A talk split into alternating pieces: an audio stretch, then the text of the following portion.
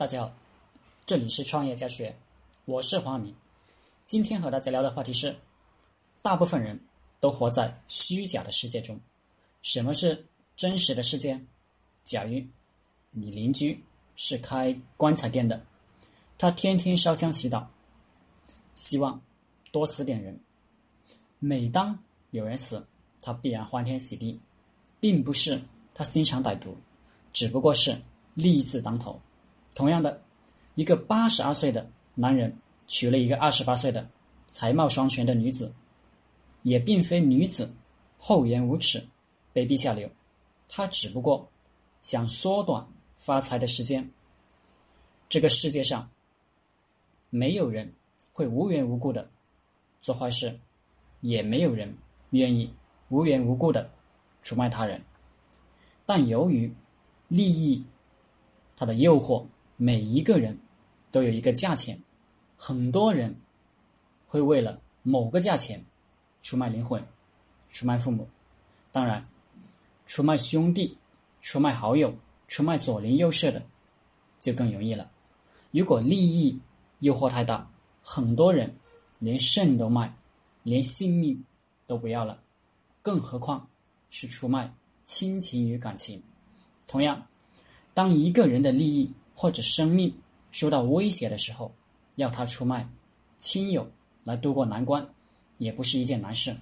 所以，在这些血淋淋的现实面前，开心的时候讲讲交情，真正有冲突的时候，基本都是无情者获得胜利，因为他们更加尊重人性。人不为己，天诛地灭。你会为了自己的利益着想，别人也一样。如果你脑袋里有道德观念，在关键时刻束缚住了你，那么你基本上就会输。每个人都想用最少的成本获取最大的利益，每个人都有一个价码，都有被出卖的危险和出卖别人的冲动。如果你不想以悲惨的结局收场，你必须想透彻这一点，并且接受这个事实。然后才能在这个社会上混好。我们当老板，应该明白市场上的运作，没有所谓的道德与不道德，只有合法与不合法。在竞争时，如果对方使用诈术，但不犯法，他赢了你，你就是输家，你就出局。简单来说，市场上只有赢家与输家。既然只有赢家和输家，那么。强者必胜，弱者必败。